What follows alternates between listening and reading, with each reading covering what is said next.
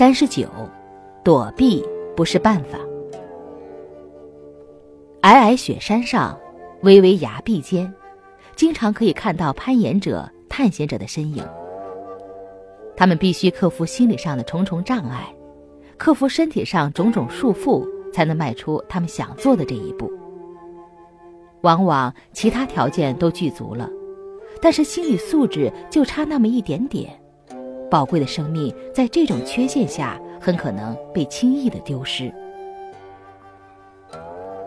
比如，在危险的崖壁上遇到了困难，体力在慢慢的消失，救命的树枝在慢慢的松动，身体的痛苦在慢慢的增加，几乎快到了生理的极限，就差那么一点点心理素质的提升。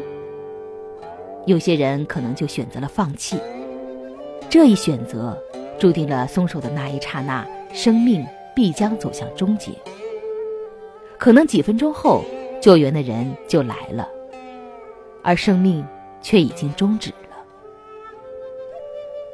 在紧要关头，心里没有选择躲避，哪怕超越了生理极限，心没有放弃，为生命争取了每一分每一秒，或许他会被救助，获得再次新生。或许坚持不到最后，失去了生命，但至少心无悔意，曾经争取过。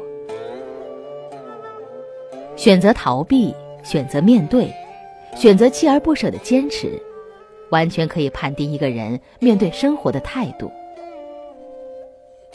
遭遇危险的事件，就是考验一个人智慧和心理素质的时候。如何选择，肯定会考验出一个人面对突发事件的能力。选择对了的人，自然他的素质很高；选择错了的人，图于一时的躲避和舒服，放弃的结果一定是自食其果。生活中的事件多不可计，有些在掌握之中，有些不在掌握之中，而那些突如其来的事件。谁也不能预测它在什么时候来，在什么地点发生，以什么形态出现。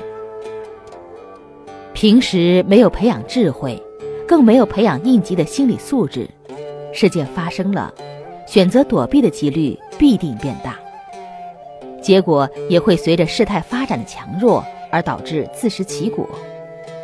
相反，则是柳暗花明，另一番天地。